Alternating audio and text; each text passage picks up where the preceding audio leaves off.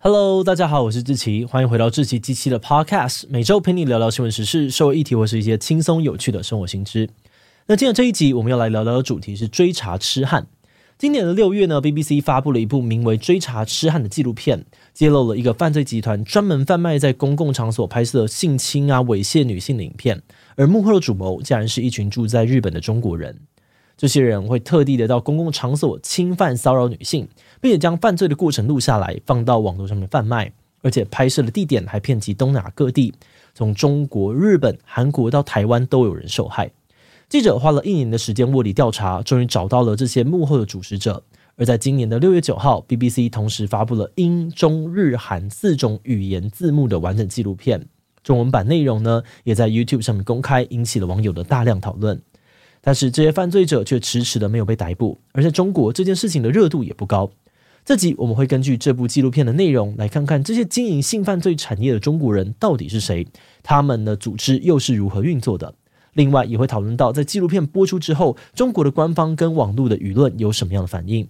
不过在开始之前呢，还是想要先提醒你哦，接下来的内容会涉及到一些对于性犯罪的描述，如果你是对这个议题比较敏感的听众，建议可以斟酌收听。那么今天就让我们一起来聊聊 BBC 的追查痴汉纪录片吧。不过在进入今天的节目之前，先让我们进一段工商服务时间。你知道吗？台湾平均每天会发生一百起的地震。虽然台湾人早就对地震见怪不怪了，但大地震的发生啊与造成的伤害通常都难以预料。因此，在行政院智慧国家方案当中，特别针对了地震、防灾、水资源还有空气品质等等的项目，建置了相关的智慧生活服务系统。像在人口稠密的地区搭建了井下地震仪观测网，升级地表强震站来强化地震的预警能力。那未来地震发生的时候，我们手机收到国家级警报时间就会从原本的十秒缩短到七秒，获得更多的黄金逃生时间。另外，政府也会把数据提供给国内的业者，一起开发地震监测物联网，那让地震来临的时候，电梯会自动停下，瓦斯会自动的关闭等等，尽可能的降低灾害的发生。那事前准备不嫌多，欢迎大家下载中央气象局 eApp，掌握及时的地震还有防灾讯息。也可以点击资讯栏的智慧国家连接，了解更多的相关资讯哦。好的，那今天的工商服务时间就到这边，我们就开始进入节目的正题吧。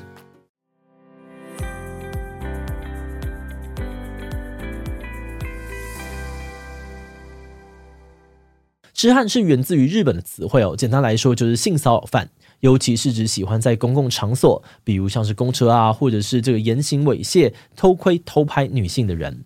在纪录片里面呢，受访的日本警察表示，痴汉行为可能是心理问题导致的，因此痴汉呢在被逮捕之后，多半会被送去接受心理治疗。但是由于这种行为多半很难留下直接的证据哦，所以真正被逮捕的人其实很少。直到现在，痴汉已经成为了日本严重的社会问题。二零二一年，日本光是有记录的偷拍案就高达了五千多起，创下了历史新高。而且，这种痴汉文化也开始扩散，影响到其他的国家。BBC 指出呢，痴汉文化的传播很大一部分的原因是日本成人娱乐产业的推波助澜，这让人们渐渐的把痴汉行为视为常态，甚至诱导人们犯罪。比如各种呈现痴汉情节的成人影片、动漫，甚至还有主打痴汉体验的风俗店。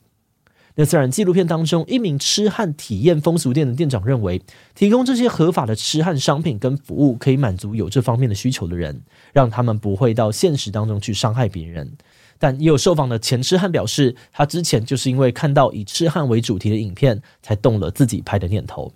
而且 BBC 更发现哦，这种痴汉文化已经衍生出了一桩结合性犯罪跟偷拍的生意。记者发现哦，有些中文的成人网站上面公然的贩售着明显不是塞好的痴汉偷拍影片。影片内容呢，基本上都是一名不露脸的男子在地铁啊、公车等等人潮多的公共场所，随机的尾随一名女性，然后在她身后进行猥亵行为。其中呢，特别引起记者注意的是，有个叫做 Z 的名字不断在这些影片标题当中出现。根据纪录片的调查哦，至少有三个中文成人影片网站贩售着 Z 的影片。而这些影片大部分是在中国拍的，但也有一些呢是在日本啊、韩国还有台湾拍的。而这些网站的运作方式呢，也有一套既定流程。这三个网站哦，各自有好几个宣传用的推特账号，会定期的发布新片预告。另外还有几个 Telegram 的群组，大约有四千人加入，用来交流骚扰啊、偷拍的技巧。Z 也会常常在里面分享新片的资讯。另外，这些以性犯罪牟利的网站会依照不同的猥亵行为分门别类的贩售影片。一般计费方式呢，分为单片贩售与月会费员两种，甚至也有提供接单客制的服务，让用户可以指定场所和要求找特定类型的对象拍摄。付款的方式呢，则是从支付宝啊，还有微信支付、PayPal 到 Amazon Gift Card 都有。于是呢，BBC 记者就从这些网站的账号、付款方式开始抽丝剥茧，一步步的追查幕后黑手的下落。记者先是加入了网站的 Telegram 群组，并发现了用 Z 账号发布的预告照片，地点是在日本东京。然后他们调查了主网站的 PayPal 收款账号，发现哦，这些账号几乎都是收人民币的，只有一个账号例外是收日币。接着透过 PayPal ID 呢，记者又辗转查到了收款人的身份，确认他是住在日本中国人，乐团 The Versus 主唱 Noctis。而且记者还发现哦，去年 The Versus 解散时，就前团员在微博上面爆料说，Noctis 跟乐团的贝斯手 Lupus 在经营色情网站。在得知资讯之后呢，BBC 决定直接和他们接触，派出一名中国大叔记者，假扮成音乐经纪人，跟这两个人打交道，再宣称呢自己对于投资日本性产业有兴趣，来套他们的话。果不其然哦，两个人呢后来也在大叔面前坦诚自己有帮忙推广那些痴汉影片网站。他们还告诉大叔呢，网站的负责人是一个叫做猫咪的中国人，只是他的性格谨慎，戒心很重。后来大叔呢试着用投资网站的名义向猫咪提出见面的邀约，但不幸被拒绝了，调查也因此陷入焦灼。不过就在今年初呢，除夕夜的当天哦，事情突然出现了转机。猫咪的助理主动打电话约了大叔在池袋一家 KTV 碰面。虽然纪录片当中呢，并没有交代猫咪为什么突然改变心意约大叔出来见面。但在那次的面谈当中呢，大叔成功以商业洽谈为由，挖出了痴汉网站的内幕。猫咪表示，前面提到那三个网站都是他经营的，而且营业额很稳定。主网站呢，每天哦就能够赚五千到一万元人民币。而至于另外一个网站呢，有一万多名月付一百八十人民币的会员。他分析，这些网站之所以会成功呢，是因为人们天天都要搭地铁、公车上班，所以呢，就有人会喜欢看这些地方意淫。还说自己能够懂观众想要什么，是因为他自己也有这个癖好。同时，猫咪也亲口向大叔证实，他就是那号神秘人物 Z。但更准确的来说呢，Z 是他创立的一个十五人左右的团队，负责提供网站的一手内容。其中有十个人呢会在中国境内稳定的创作，每个月为网站提供三十到一百部的芯片。好的，那事情发展到此哦，Z 的真面目揭晓了，调查呢也只缺最后一步，也就是猫咪的真实身份。于是，在 KTV 会面的隔天，大叔又把猫咪约出来吃饭。而当大叔问到资金该转去哪里的时候呢，猫咪可能一时没有注意，竟然把一张印有自己真实姓名的银行卡递给了大叔。原来，猫咪的本名呢叫做汤卓然，今年二十七岁，是中国广州人。终于在一年的卧底调查之后，BBC 不仅挖出了幕后黑手的真实身份，更取得了他们承认罪状的影像记录。但是可能会让你有点失望的是，这部纪录片呢，最后竟然以猫咪潜逃出境画下了句点。在得知猫咪的真实身份之后呢，BBC 记者直接前往他在东京的住处堵人，跟他当面摊牌，质问他为什么要制作贩卖那些剥削女性的影片。但猫咪避开镜头，一语不发，甚至攻击记者，迫使 BBC 团队撤离。记者在逃上车之后，对着镜头愤怒地表示：“我们向猫咪提出一系列的控诉，而他的唯一回应是沉默和暴力。”而在纪录片的最后，BBC 也以字卡的方式说明，就在双方对峙的隔天呢，猫咪就搭上飞机离开了日本。而 BBC 向 Noctis 啊还有 Lupus 提出的指控，同样也没有收到回应。至于日本官方呢，则是会在今年通过反偷窥法，严格的禁止在未经同意的状况之下偷拍含有性剥削内容的影片的照片。同时，日本的性别运动人士也在呼吁立法加重惩罚痴汉行为。不过，在调查犯罪的这个主线之外呢，这部纪录片里面也大量的穿插了痴汉受害者的访谈。记者在中国还有日本访问了几名被痴汉骚扰过的女性，她们都表示呢，自己往往是在搭乘大众交通工具通勤的时候遭遇性骚扰，而且因为是在通勤时间哦，车厢里面往往人很多很拥挤，所以通常呢是在骚扰行为越来越严重之后，他们才会确定自己是真的遇到痴汉，而不是人挤人的碰撞。但是，即便意识到自己正在被伤害，受害者们呢，也常常会因为太害怕而无法立即反应。等到反应过来时候呢，痴汉往往已经消失在人群中了。而这种侵犯所带来的创伤，还有当下无能为力的感觉，都对他们造成了很深远的影响。许多的受害者会说，他们会因此害怕搭公车或者地铁，有人说，被骚扰仿佛是女性逃不掉也无能为力的天灾，所以呢，也会萌生放弃抵抗念头，甚至开始怀疑检讨自己。而不论是中国或者日本的受害者，都对于这些侵犯女性的痴汉，还有像 Z 这样子靠痴汉影片牟利的行为感到非常的愤怒。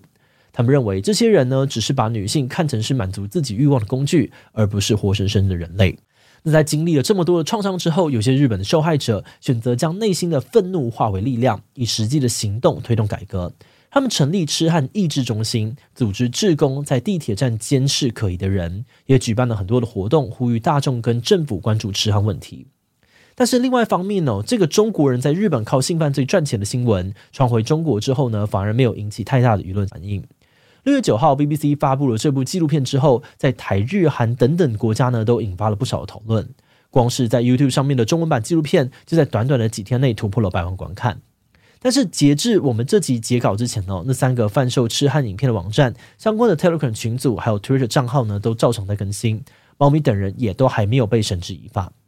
根据中国警方的说法，他们已经跟进调查，但近期并没有猫咪汤竹然入境中国的记录。官媒《环球时报》呢也发表评论谴责犯罪者，同时强调日本警方责无旁贷。而至于中国网络舆论反应呢，则是相当微妙。虽然中国境内无法直接观看 BBC 的报道，但很快呢，就有中国的网友把整部片上传到了哔哩哔哩，并引发了一些讨论。有些中国网友呢质疑西方的媒体的报道不可信，也有些人谴责记者为了戏剧效果跑去找猫咪对峙，才给了他逃跑的机会。但也有人呼吁呢，大众关注这部纪录片跟性骚扰问题。不过整体来说，这件事情呢，在中国的讨论热度其实不高，甚至有几个相关的标签在微博上面被禁。而与此同时，登上微博热搜的呢，反而是一起乌龙偷拍事件。一名四川的女学生在搭地铁的时候，怀疑自己被偷拍，但当场检查对方的手机之后，并没有发现偷拍的照片。女学生将过程录了下来，发到网络上面，表示她在维护自身的权益。但这样的做法呢，却遭到了大量的网友谴责，说她冤枉了无辜的男性。即便女学生后来发文道歉，也还是没能够平息骂声。那这样子舆论热度的反差哦，也让不少关注 BBC 痴汉纪录片的中国网友们表示心寒，纷纷自制梗图啊，嘲讽大众激或攻击呢一名女学生，却对于真正的问题视而不见。节目的最后也想来聊聊我们制作这集的想法。老实说，我们对于要不要做这一集，刚开始有过一些挣扎，因为我们还是会担心这样做会不会是变相的宣传到这种性犯罪的影片。所以我们在脚本当中呢，尽量不提到这些网站的名称。Z 这个名字也是化名哦，希望能够尽量的降低大家接触到这些网站的机会。那虽然我们也知道这些资讯不难查到，但我们认为哦，与其是绝口不提这些事情，更重要的应该是能够让更多的人意识到这件事情的严重性和它对受害者所造成的伤害。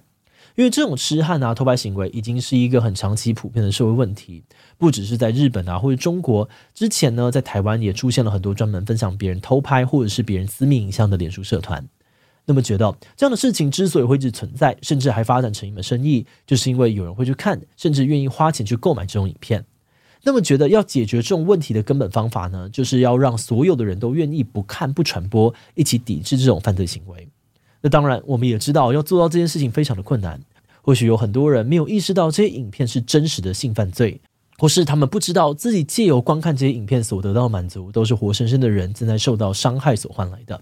所以，我们希望透过这集哦，可以让更多的人注意到这些影片背后的犯罪问题，还有它带来的伤害有多么的巨大，让更多的人有意识的去挑选要观看怎样的成人影片，甚至是愿意尽自己的一点心力，主动去检举，告诉身边的人不要收看这种影片。啊，不过这只是我们的一点看法啦。关于这个问题到底该怎么样解决，应该还是有更多复杂的面向可以讨论。所以，如果你有想法的话，也欢迎留言告诉我们呢。好的，那我们今天关于 BBC 追查痴汉纪录片的介绍就先到这边。如果你喜欢我们的内容，欢迎按下追踪的订阅。如果是对于这一集追查痴汉的内容，对我们的 Podcast 节目或者我个人有任何的疑问跟回馈，也都非常的欢迎你在 Apple Podcast 上留下五星留言。那今天的节目就到这边告一段落，我们就下集再见喽，拜拜。